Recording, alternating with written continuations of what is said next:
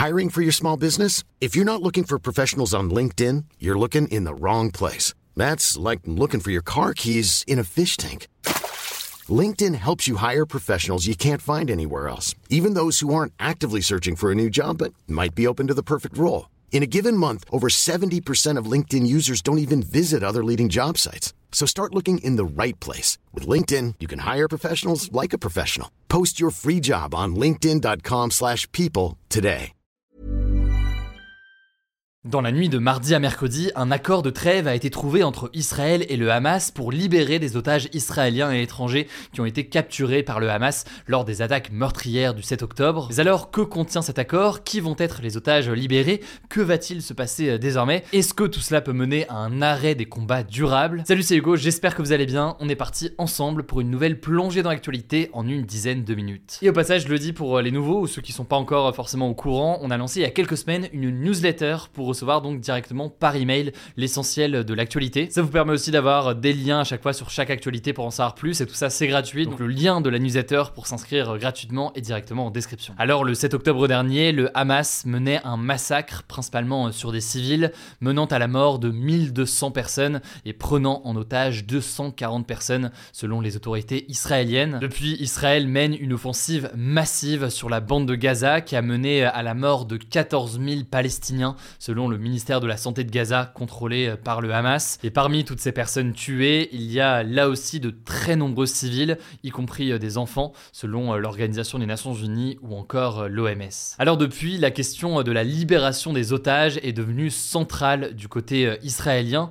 Les familles des otages en Israël ont multiplié ces derniers jours des manifestations pour tenter de forcer le Premier ministre israélien Benjamin Netanyahu à en faire sa priorité. En effet, il faut noter que certains ont le sentiment que l'objectif de Netanyahou, c'est avant tout de mener une attaque massive sur Gaza et de détruire le Hamas comme il le déclarait quitte donc à ne pas réussir à sauver les otages. Alors là, je le disais, un premier accord a été négocié grâce au Qatar, aux États-Unis et à l'Égypte. Un accord qui a donc été trouvé entre Israël et le Hamas ce mercredi dans la nuit. Mardi soir, Benjamin Netanyahou a déclaré que cet accord pour libérer des otages était la bonne décision à prendre, tandis que le chef du Hamas de son côté a salué cet accord. Mais alors, qu'est-ce qu'il contient et quelles peuvent être les conséquences? Eh bien, il prévoit la libération de 50 otages qui sont vivants et qui ont été enlevés donc par le Hamas. 50 otages sur les 240 au total. Et ce, en échange de quoi Eh bien, il y aura 4 jours de trêve, donc 4 jours d'arrêt des combats à Gaza, ainsi que la libération de 150 Palestiniens qui sont détenus aujourd'hui dans des prisons en Israël. Alors, selon euh, des sources gouvernementales citées par plusieurs médias, parmi euh, les 50 otages qui doivent être donc libérés, il y aura 30 enfants, 8 mères et 12 autres femmes. Et parmi eux, il devrait y avoir 3 américaines, dont une enfant de 3 ans, selon un haut responsable de la Maison-Blanche. A noter que du côté de la France, 8 Français sont actuellement euh, portés disparus ou retenus en otage dans la bande de Gaza. La ministre des Affaires étrangères française, Catherine Colonna, a dit espérer ce mercredi euh, sur France Inter qu'il y aurait des Français parmi euh, les otages libérés cette semaine. Et à noter que jusqu'à présent, le Hamas avait relâché 4 otages et une militaire avait été libérée par l'armée israélienne lors d'une incursion à Gaza. Je le disais, ces 50 otages israéliens ou étrangers seront relâchés en échange d'au moins 150 femmes et enfants palestiniens détenus euh, dans des prisons en Israël.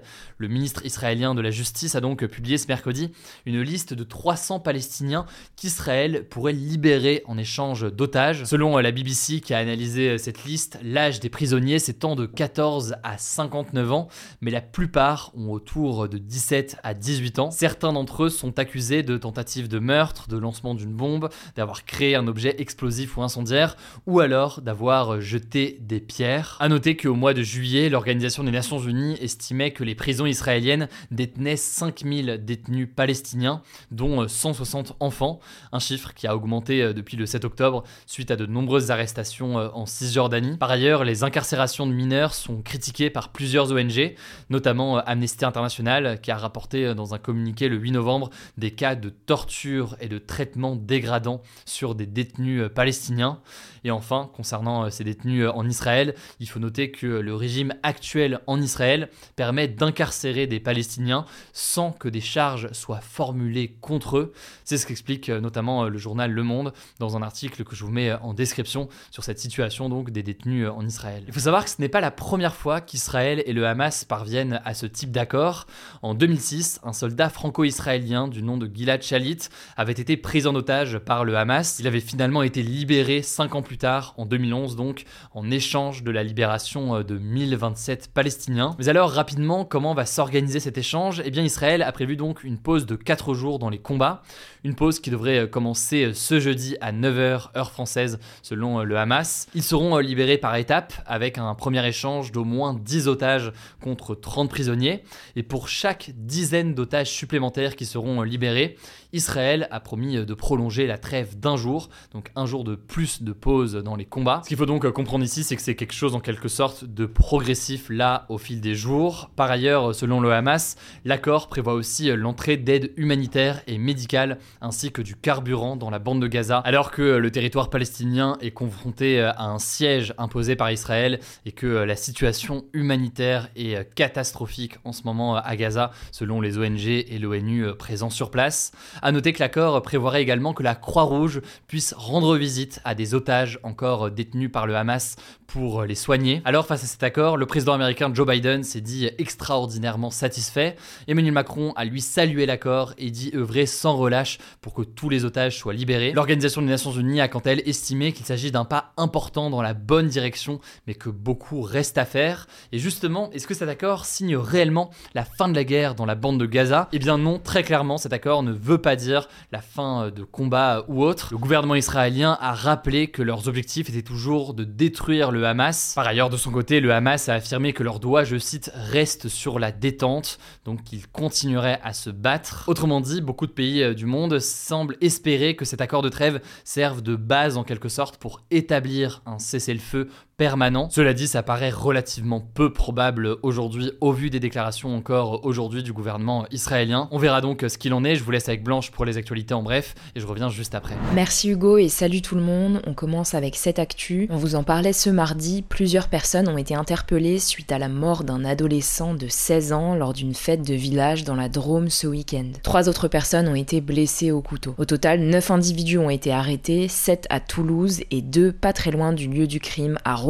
sur Isère. Parmi eux se trouve le principal suspect du meurtre, un homme de 20 ans de nationalité française. Une marche blanche a été organisée ce mercredi après-midi à Romans-sur-Isère pour rendre hommage à la victime, Thomas. Deuxième actu, 57% des Français considèrent qu'il faut se méfier de ce que disent les médias selon le baromètre du journal La Croix sur la confiance des Français dans les médias publié ce mercredi. Pour vous donner une idée, c'est 3 points de plus par rapport au baromètre de 2022. Si on rentre un peu plus dans le détail, 59% des personnes interrogées considèrent que les journalistes ne sont pas indépendants, je cite, aux pressions des partis politiques et du pouvoir, et 56% pensent que les journalistes ne résistent pas aux pressions de l'argent. Autre info, les Français se disent souvent confrontés à des fausses informations ou à des informations qui déforment la réalité. 53% des personnes interrogées demandent d'ailleurs à plus de régulation et de contrôle sur les réseaux sociaux. Si vous voulez en savoir plus sur cette étude, je vous la mets en description. Troisième actu, je voulais vous parler d'un exercice d'intrusion dans un lycée du Mans avec un faux terroriste qui fait beaucoup réagir ces dernières heures. En fait, vendredi dernier, un membre du personnel du lycée Sainte-Catherine, qui portait une cagoule, est entré dans le hall et a menacé de mort le directeur. Sauf que les élèves n'étaient pas du tout au courant de l'exercice et l'ont donc pris très au sérieux. Selon des témoignages recueillis par France Bleu, les lycéens ont commencé à paniquer, certains ont essayé de se cacher, d'autres ont tenté d'escalader les murs du lycée et plusieurs ont même fait des malaises. De son côté, le directeur du lycée a assumé son choix, estimant que les élèves ne mesuraient pas assez le danger lors des précédents exercices. Quatrième actu en Inde cette fois-ci et plus précisément dans l'état de l'Uttarakhand au nord de l'Himalaya, 41 ouvriers sont bloqués depuis 10 jours dans un tunnel routier qui s'est effondré. Alors la bonne nouvelle c'est que leurs proches ont pu avoir des nouvelles ce mardi grâce à des images filmées à l'intérieur du tunnel les montrant sains et saufs. En fait ces images ont été filmées grâce à une caméra endoscopique que les sauveteurs ont pu installer via un conduit très étroit par lequel ils leur acheminent de l'air, de la nourriture et de l'eau. Les sauveteurs essayent actuellement de créer un nouveau passage pour les libérer, on vous tiendra au courant. Cinquième actu, la Corée du Nord a annoncé le lancement d'un satellite espion ce mardi soir qui a permis, selon le dirigeant nord-coréen Kim Jong-un, d'avoir accès à de premières images de bases américaines. Il faut savoir que ce type d'opération ne respecte pas les résolutions de l'ONU qui interdisent à la Corée du Nord d'utiliser des technologies de missiles balistiques. Le lancement de ce satellite a d'ailleurs été vivement condamné par les États-Unis et le Japon. En réaction, la Corée du Sud a décidé de suspendre un accord militaire signé en 2018 avec la Corée du Nord qui visait à réduire les tensions le long de la frontière entre les deux pays qui est hautement sécurisée en créant notamment des zones tampons maritimes. Sixième actu, la ministre de la Culture française Rima Abdul Malak a déclaré s'inquiéter de l'émission Frenchy Shore diffusée sur MTV France et la plateforme Paramount+.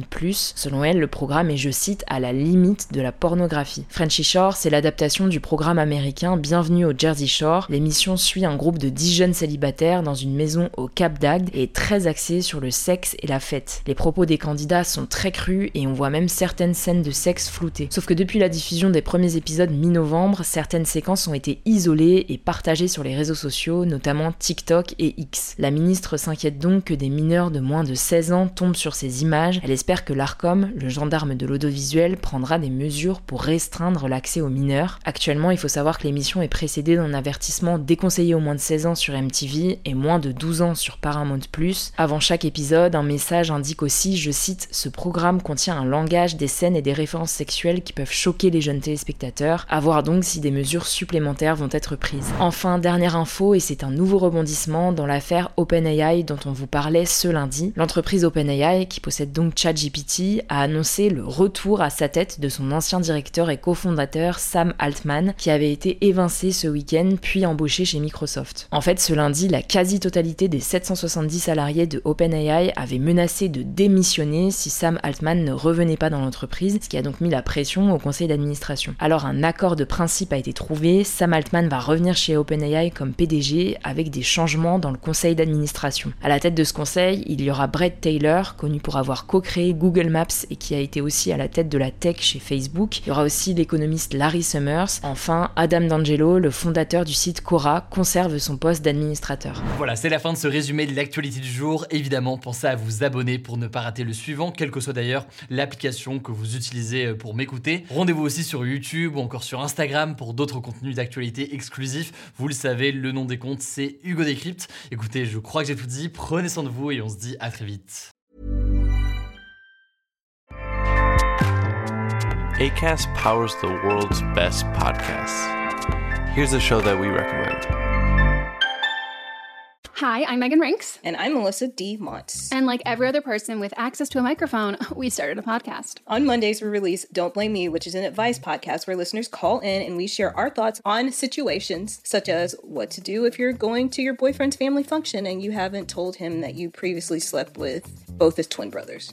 Then on Thursdays, we release our podcast, But Am I Wrong, where we ethically gossip about pop culture, politics, our lives, and your lives. Listeners write in and we tell them if they're wrong or right in a situation. Are you the hero or the villain? On Tuesdays and Fridays, we throw in a little something extra as well. Well, something, something. We strive to create a community grounded in activism, mental health, and inclusivity. Think of us as like your blunt, honest friends who give you advice that you need to hear, not what you want to hear. But we're also always rooting for your success. What we lack in credentials, we make up for in opinions. We do that in every episode too. we're professional, unprofessional. So if you're looking for a new slate of podcasts to add to your routine, we're here for you. ACAST, ACAST, ACAST recommends. ACAST helps creators launch, grow, and monetize their podcasts everywhere. ACAST.com.